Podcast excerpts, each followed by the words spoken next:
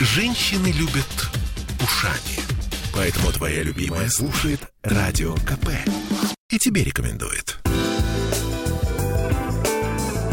Культурные люди. 13.03 в Петербурге и в студии радио «Комсомольская правда» у нас сегодня разговор о китайском кино. В гостях программный директор фестиваля, который называется «Китай. 20 век. История глазами китайского кино» Дмитрий Кум. Приветствую вас. Добрый день. И креативный продюсер этого фестиваля Юлия Мыльникова. Здравствуйте. Здравствуйте. А, если можно, чуть ближе к микрофону. А, друзья, значит, а, давайте с самого начала очень простой вопрос. Почему петербургскому зрителю должно быть интересно китайское кино? Дмитрий, с вашего позволения, начнем с вас. Я думаю, что конкретно этот фестиваль должен быть интересен э, петербургскому зрителю, потому что, во-первых, э, китайская история э, имеет э, немало пересечений с нашей историей, история 20 века э, в Китае. Ну, тоже крушение империи, mm-hmm. гражданские войны. Э, коммунисты у власти, реформы да, но, в конце. Но, но я так понимаю, что это все-таки не документальное кино, а художественное. Это безусловно, и я как бы к этому сейчас перейду. Так. И это взгляд на историю Китая 20 века из Китая 21 века. Потому что Китай в 21 веке очень сильно изменился. И многие вещи, которые э, как бы совсем недавнее прошлое, для них уже немножко такая былинная старина. И вот э, этот взгляд на свою историю из 21 века, э, он может быть интересен э, нашим зрителям, ну, например, для сравнения того, как у нас показывается история, как показывается история в Китае. Вот. Или э, как просто очень зрелищный, очень яркий интертеймент, потому что китайское кино сегодня, оно э, на 99% жанровое, оно зрелищное, оно увлекательное, зрительское, и это просто очень красиво. Если мы говорим об историческом аспекте, то здесь для нас, наверное, поучительная достаточно история, потому что я правильно понимаю, что Китай критически смотрит на свою историю во многих аспектах? Ну, когда Я как? имею в виду... Ну, Разные вот... режиссеры по-разному. Тут вся суть в том, что как раз программа фестиваля собиралась с целью э, представить не исторические фильмы как таковые, потому что исторический фильм – это жанр, предполагающий некую детальную реконструкцию uh-huh, uh-huh. событий а как бы разные взгляды в разных жанрах, э, в разных художников. Да, и у нас есть там батальные эпосы, у нас есть мелодрамы, у нас есть триллеры. Да, и кто-то рассматривает историю ну, просто как гвоздь, чтобы повесить на него увлекательный сюжет там, mm-hmm. с погонями, перестрелками и так далее. Кто-то рассматривает историю как... Э, ну, какой-то способ сделать проекцию на современные вещи, да, через историю сказать о современности. Какой-то, какие-то режиссеры просто делают такие эффектные батальные эпосы или там какие-то масштабные фрески, да, захватывающие 10 лет из китайской истории. Вот. Это как бы разные взгляды, разные способы смотреть Дмитрий, на историю. мы о жанрах, на самом деле, китайского кино поговорим чуть подробнее сейчас, чуть позже. Это, на самом деле, мне кажется, очень захватывающе, потому что для нас мне это... Тоже кажется. Для а... нас это некая загадка вообще. Пока, Кита- китайское да, кино. Мы, мы когда с Ольгой, Ольга Маркина, Олеся Крупанина, да, перед вашим приходом мы как раз э, думали, на что мы знаем о китайском кино, и кроме крадущегося тигра и... Ну, в общем, на самом деле... Ничего. Широк... Ничего, да. Широкому зрителю это совершенно незнакомо. Юля, и э, к вам тогда вопрос. А на ваш взгляд, вот как э, русский человек воспринимает китайское кино, как должен воспринимать, и что изменится, что должно в нас измениться после этого фестиваля? Да, спасибо. Ну вот возвращаясь к тому, что вы сказали, что загадка, uh-huh. китайское кино загадка, на самом деле не только китайское кино, но современная культура Китая, современное искусство, будь то театр, будь то современное искусство, актуальное искусство, это все терра инкогнито для э, нашего зрителя, читателя, кстати, китайской литературы. Но да. они заговорили после того, как Маянь получил Нобелевскую премию. Uh-huh. Но, на мой взгляд, очень много сюжетов, как в литературе, как в драматическом театре э, и, конечно, в кино, сюжетов, тем, которые будут очень интересны и просто понятны нашему э, зрителю. Потому что это проблема э, человека, жителя там, большого города. Это, это тема одиночества, это тема там, дружбы, любви. Это все очень близко, на самом деле, очень созвучно.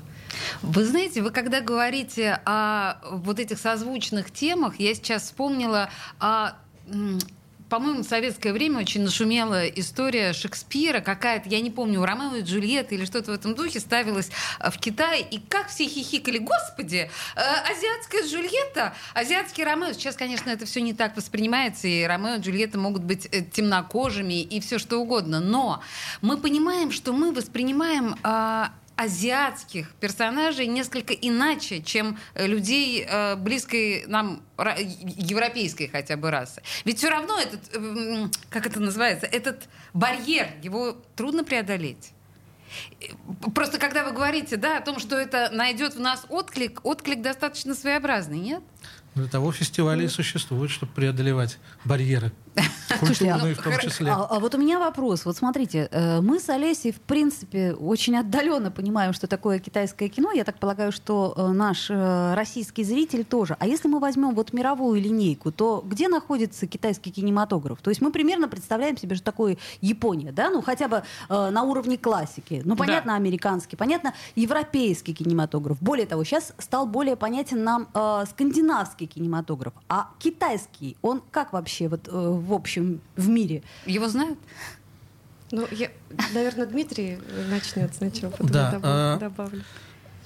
Что касается китайского кино, то э, к нему часто э, киноведы применяют термин «распыленное». Оно состоит как бы из нескольких киноиндустрий, которые сформировались в разных э, экономических, политических, э, культурных условиях. Да, это в первую очередь киноиндустрия Гонконга, которая была одной из ведущих киноиндустрий уже в конце э, 20 века. Ну вот я думаю, что как раз гонконгское кино мы гонконгское немножко знаем. кино знают. Все угу, знают Джеки конечно, Чана, все конечно. знают Брюса Ли, все знают э, там Чо Юньфата, режиссера Джона Ву и так далее, Вон Карвая и так далее. Второй вариант – это э, киноиндустрия Тайваня. И третий – это киноиндустрия материкового Китая. Они все сотрудничают между собой.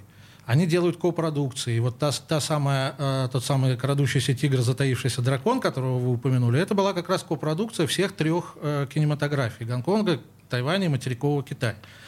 Вот. И это как бы, ну, как бы больший Китай, да. Э, значит, плюс китайские фильмы, синоязычные фильмы снимаются везде, ну, где есть большая китайская диаспора. Они снимаются в Сингапуре, в Малайзии, в Таиланде и так далее, и так далее. Плюс китайские фильмы могут сниматься не на китайском языке, они могут сниматься на английском языке. Даже так? Да, как, например, «Крадущийся тигр, затаившийся дракон 2», который снимался на английском языке для Netflix, и туда специально подбирались э, китайские актеры со знанием английского языка. Ага. Вот. То есть это фактически такая вторая глобальная киноиндустрия, она глобальна немножко по другим параметрам, чем, скажем, голливудская, но она точно так же впитывает в себя признаки и свойства разных культур. Да, потому что китайские диаспоры, они есть везде, и они обмениваются очень активно. Слушайте, ну нек- некоторое подражание Голливуду здесь, наверное, прослеживается.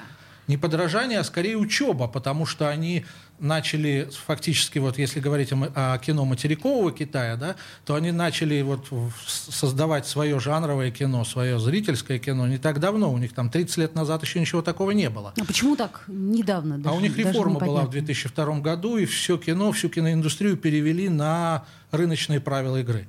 Очень то жестко на рыночные правила кино игры. нет? А? Дотационного кино, которое спонсируется в том, в той государством? форме, в которой у нас нет. Ага. Государство там может финансировать точечные проекты к дате.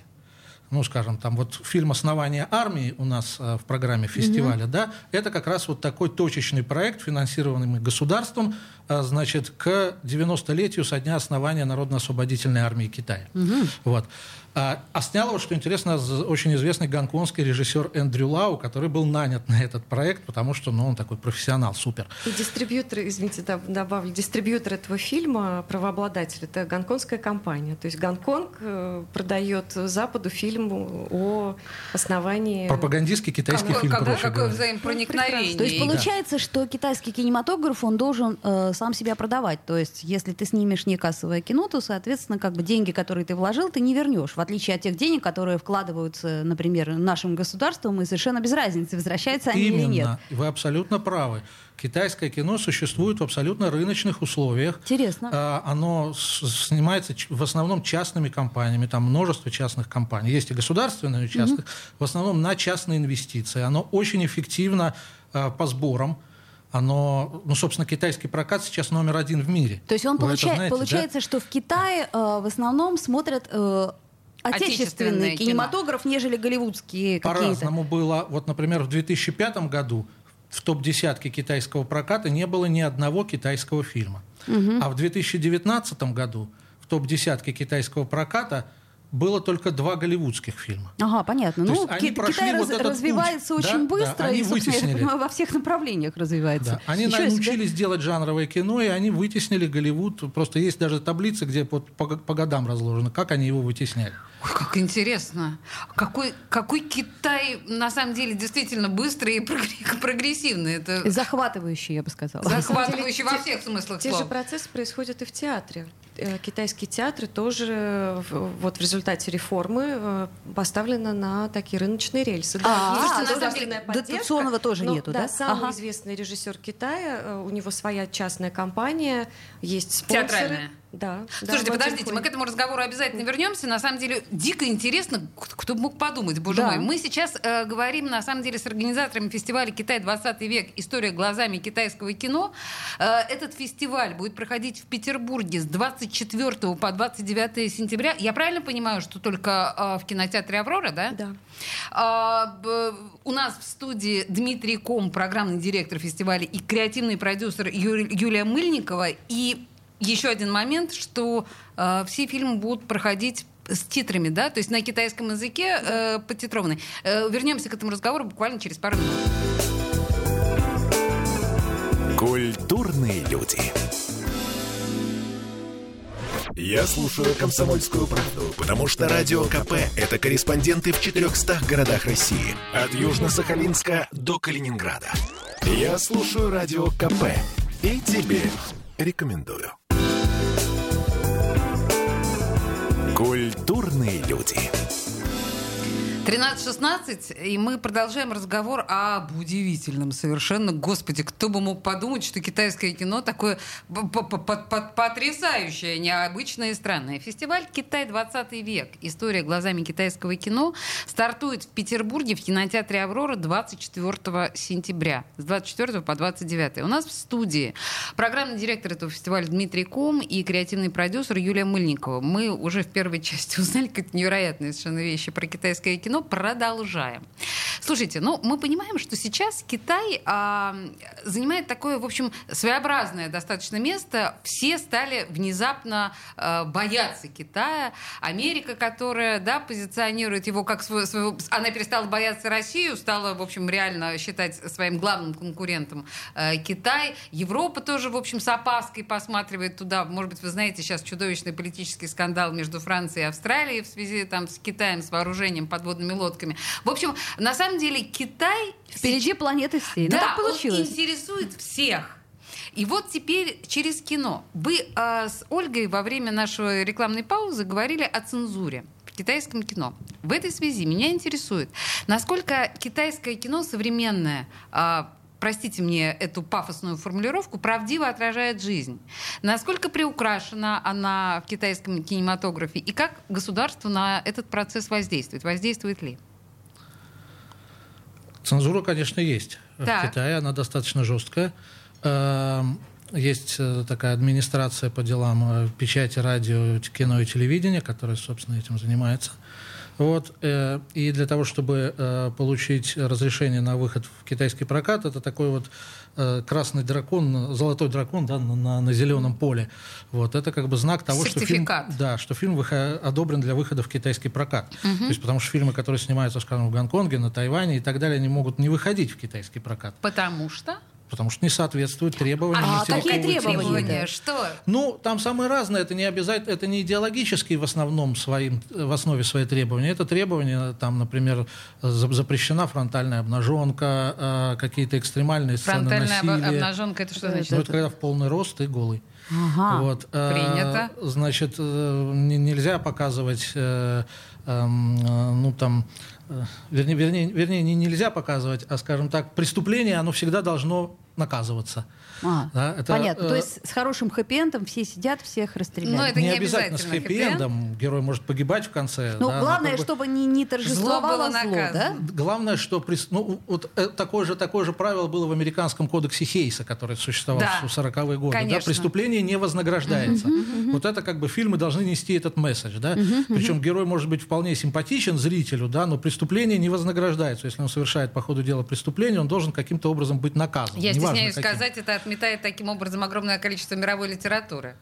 Почему? Ну, потому что очень часто зло оказывается торжествующим, вы же знаете. Ну да, да, но, э, скажем, э, вот э, э, с другой стороны, э, если взять американский нуар, да, а вот его тема рока, она же в большой степени возникла из этого требования кодекса Хейса, что преступление должно наказываться, да, потому что вот герои совершают какие-то неблаговидные поступки, над ними как рок висит, да, значит, они должны в конце понести расплату. Это, собственно, такая ж- как бы жанровая, э, ну что ли, формула нуар, да, вот.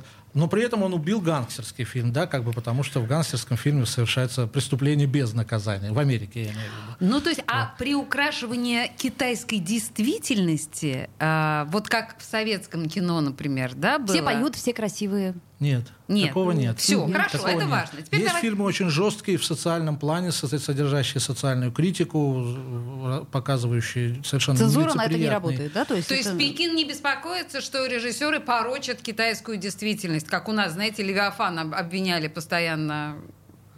Мне трудно какие-то обобщения делать. Бывают случаи, что да. Бывают случаи, например, что фильму заставляют доснять э, какую-то концовку, которая более, так сказать... э, Устраивает ну, всех. Да, более, более, более мягкая. Да? То есть сам фильм может быть жестким, да, но чтобы он вышел в прокат, к нему надо доснять какую-то такую...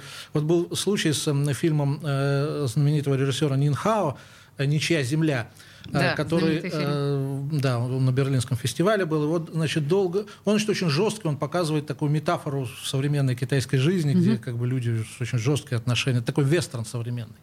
Вот. И э, как бы э, очень, очень хороший, очень стильный, э, но к нему заставили доснять концовку, которой не было изначально, где главная героиня, проститутка, в финале, значит, э, исправляется и приходит э, преподавать в балетную школу, где она когда-то училась. Чудесно, очень Вот, вот мило. такой вариант. При этом весь, весь фильм очень жесткий, мрачный, такой серьезный. А вот О, эта концовка... изысканно. Да, вот так. Вот. Супер, супер. А, Юля, тогда, на самом деле, я прошу чуть конкретнее о тех фильмах, которые будут показаны на этом фестивале. То есть, что мы увидим? Какое кино... вы Вообще, сколько фильмов? А, всего шесть фильмов. Всего Но шесть, Я так. сразу должна сказать, что э, Дмитрий э, э, отобрал э, шесть фильмов из э, более чем 30 картин. И, по крайней мере, по половине фильмов мы вели переговоры с правообладателями.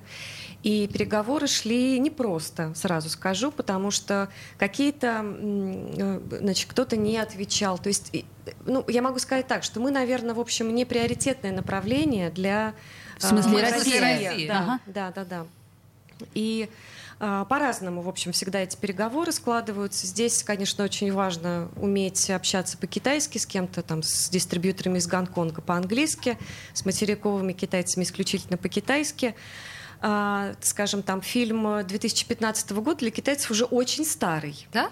И для того, чтобы сделать, подготовить копию, подготовить материалы, им нужно отдельно человека, значит, э, да, вот из компании выделить. И оказывается, это сложно, потому что они заняты новыми проектами, и это для них, в общем, уже не очень интересно. То есть, все, проехали. Да, но я считаю, что нашим главным успехом является то, что мы смогли получить фильм «Над обрывом». Мы за него бились, я не знаю, там... Что от- это за фильм? это фильм, ну, наверное, самого титулованного режиссера Китая Джана Моу. И мы просто вот взяли нахрапом правообладателей, то есть я там написала, я не знаю, сотни писем. На и- китайском языке. На китайском, да. И в итоге этот фильм у нас в программе, это фильм «Открытие». Жанр.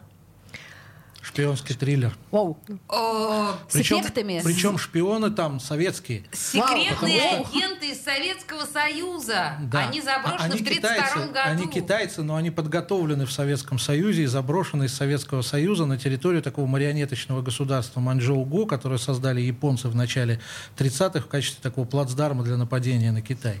А, ничего себе. Это очень красивый фильм, очень, как всегда, в Джада Моу. а, Там визуальная составляющая, она как бы важнее, чем, собственно, интриги, да, потому что там все действие происходит в Харбине, э, все время идет снег, знаете, как в Нуаре, все время Да, да, идет да, дождь, да, там да. все время идет снег, персонажи почти все одеты в черные плащи, черные шляпы, черные перчатки. Вот Какой люди в черном эстетик. убивают друг друга на этих заснеженных улицах, это такой балет просто.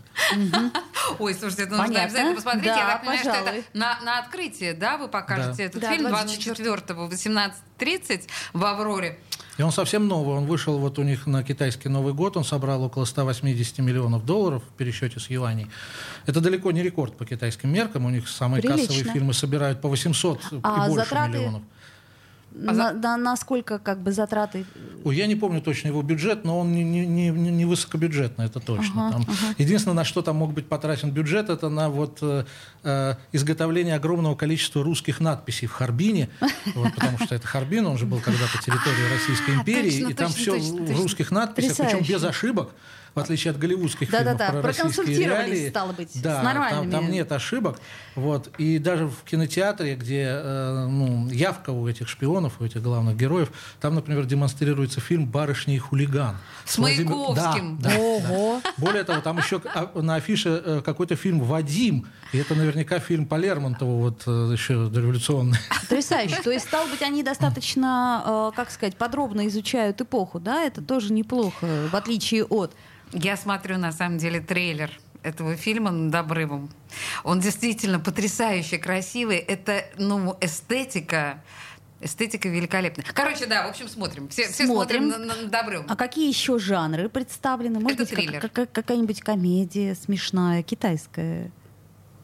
Нет? А Комедии, китайская комедии, комедия... увы, нет. Она могла бы быть, но не получилось, ее получилось, да? достать. Я боюсь, что мы бы не Мог оценили мюзикл, но- китайского но, увы. юмора. Ну почему? Не- э, ну, почему? Вообще, я хочу сказать, вот, возвращаясь к той теме, о которой мы говорили в начале, что китайское кино, оно не экзотично. Его главная черта то, что оно достаточно космополитично сейчас. То есть оно переняло Вот Юлия все, правильно что, что сказала, есть что в это кино э, больших городов, это кино мегаполисов, потому что Китай за последние 20 лет, да, э, он был 20 лет назад крестьянской страной.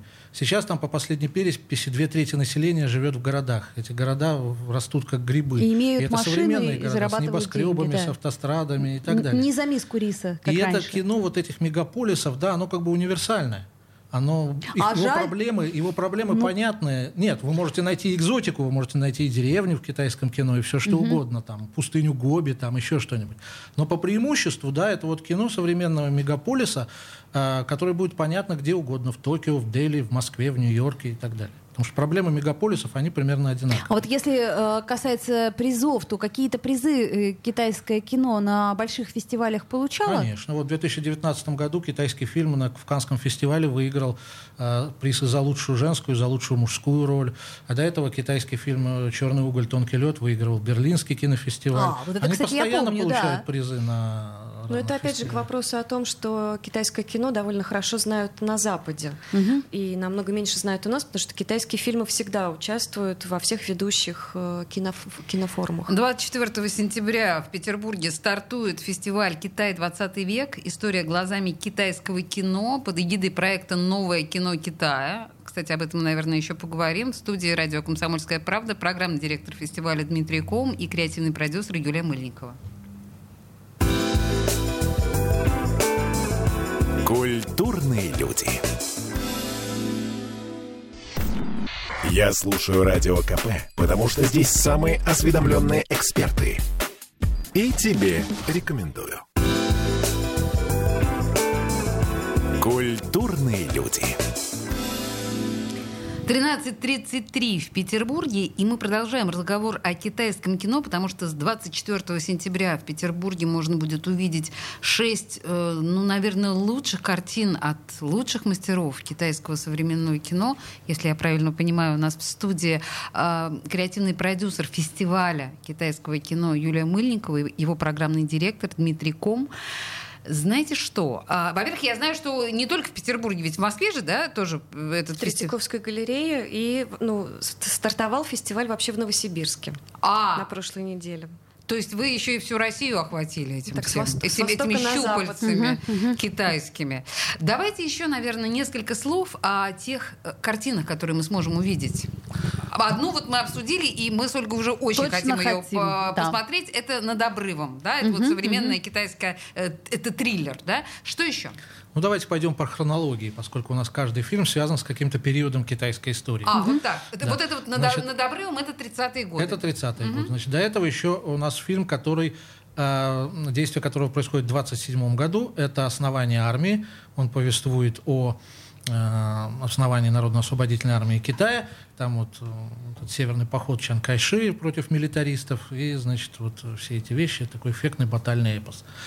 Далее идет фильм э, пос- ну, после «Над обрывом», да, значит, по хронологии мы идем, не, не- не по э, показам на фестивале, хотя они тоже по хронологии на самом деле, кроме открытия. Значит, э, «Тихая война». Это тоже шпионский триллер, Ага. э, и он повествует уже о конце гражданской войны, там где-то 49-50 годы, э, игра в кошки-мышки между разведкой коммунистов и Гоминдана. И там главную роль играет Тони Люн, знаменитый гонконгский актер, которого наши зрители знают по фильмам Вон Карвая, типа Чункинский экспресс, Ага. Любовное настроение, 2046, Великий мастер. Да, и вот сейчас у нас прямо в прокате идет фильм с его участием Шанцы. Да, Марвеловский, где он да. играет отца главного героя, фактически главного злодея. Это вот Тони Люн, он играет главную роль в «Тихой войне». Далее фильм «Возвращение домой». Это тоже Джан Эмо, один из ведущих китайских режиссеров современных, и он связан с темой культурной революции. Там э, как бы вот эта э, трагедия культурной революции показывается через историю одной семьи, э, которую эта революция как бы разрушила. Вот. И э, это мелодрама, там э, главную женскую роль играет хорошо знакомая, наверное, нашим любителям кино актриса Гун Ли. Так. Э. Мы не будем делать вид, что мы... Нет. Да, да, да, мы узнаем. Увы. Многие сделали так, да-да-да. Вот. Так. Хорошо, значит, э, далее у нас будет на, потом два фильма от еще одного живого классика Фэн Сяогана, э, который э, был одним из самых кассовых режиссеров Китая долгое время, но сейчас его, так сказать, достижения уже перекрыты. Вот. Тем не менее, это мастер, это большой художник, он и актер, и режиссер, и сценарист, и продюсер.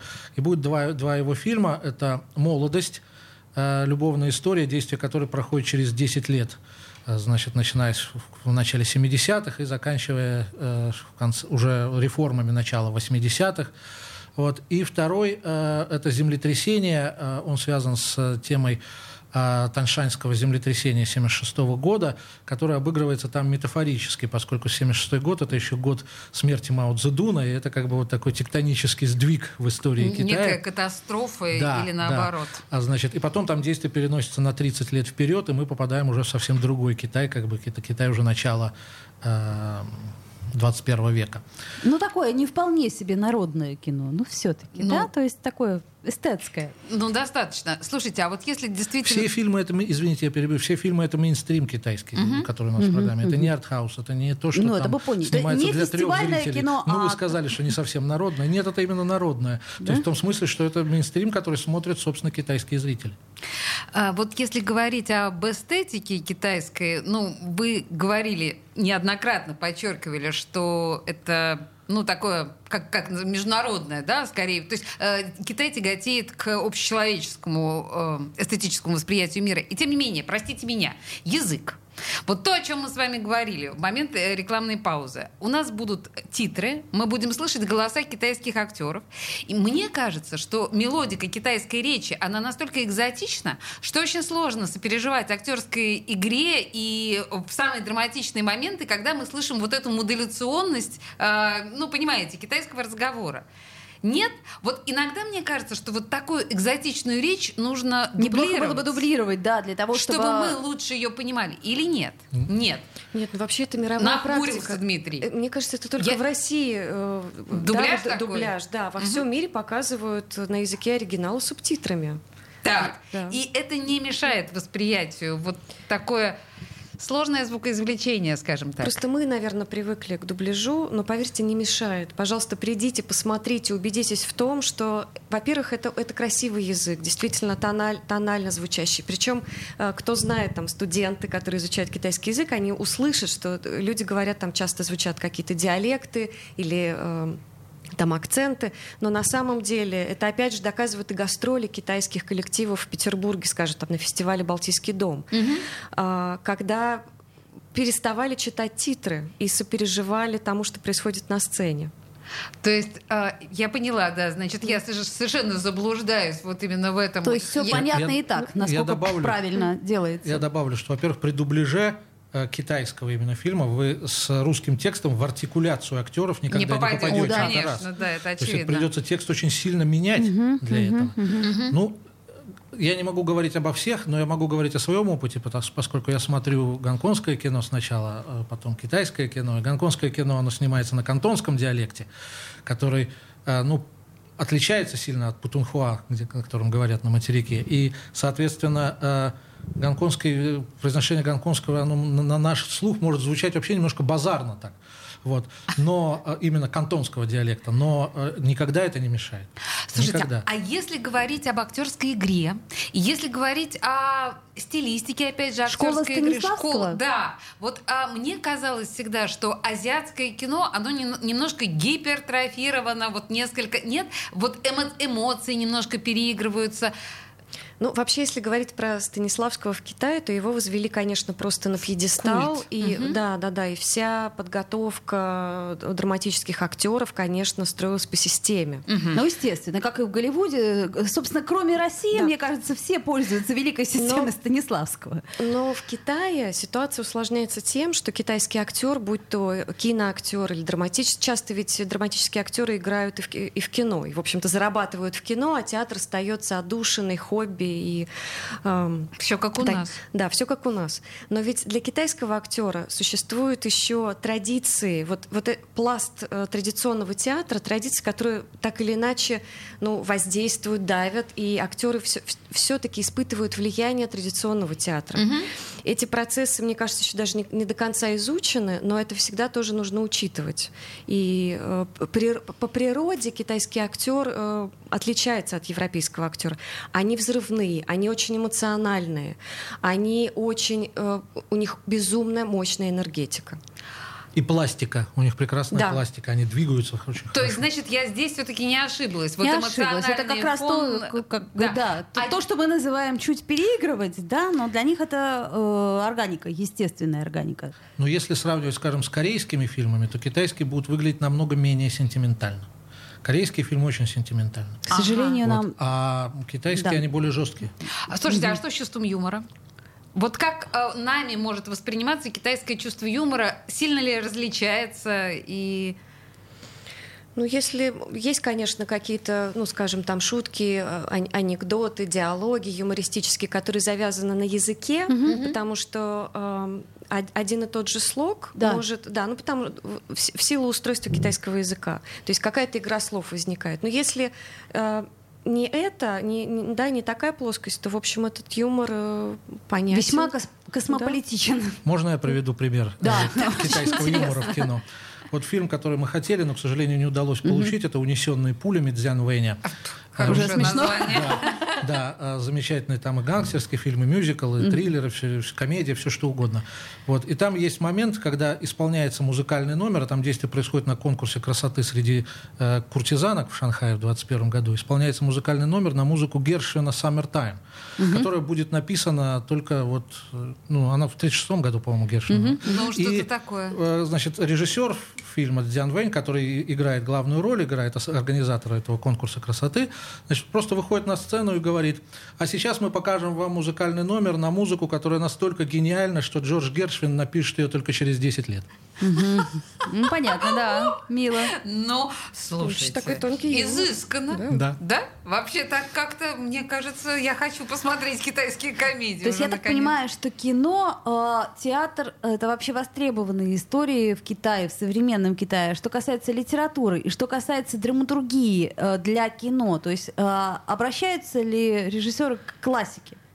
Не китайская, а Мировой общечеловеческая. классике. Ну, там, а не знаю, условно, Тол- Достоевский. Толстой, Достоевский, то, что Ну, в знают... Ну, в театре, конечно, обращаются. А в кино? Да. Причем одно из, извините, одно из самых первых э, произведений, которое было поставлено на сцене, это «Воскресенье Толстого». То есть мировую классику китайцы знают очень хорошо. И, но сейчас проблема вот в чем заключается. Сценаристы, хорошие сценаристы работают как раз-таки в кино, а в театре ощущается нехватка хороших драматургов. Кстати, говорят, китайский, э, в китайском кинематографе нехватка актеров. Так что все актеры, которые, ну, я имею в виду российские, говорят по-китайски, welcome в Китай, там деньги, говорят, платят. Боюсь, весело. что не очень много э, российских актеров говорят по-китайски. Это да. Но... Говоря, говоря о классике в кино, э, э, китайцы же сделали э, свою версию не, не, несколько лет назад. Ой, Дмитрий, да? скорее. Версию чего? Вылетел из Ну, значит, это останется для нас а, интригой. Э, фестиваль «Китай. 20 век» начинается 24 сентября в кинотеатре «Аврора» в студии «Радио Комсомольская правда» были директор фестиваля Дмитрий Ком и креативный продюсер Юлия Мальникова. Спасибо. Спасибо. Культурные люди.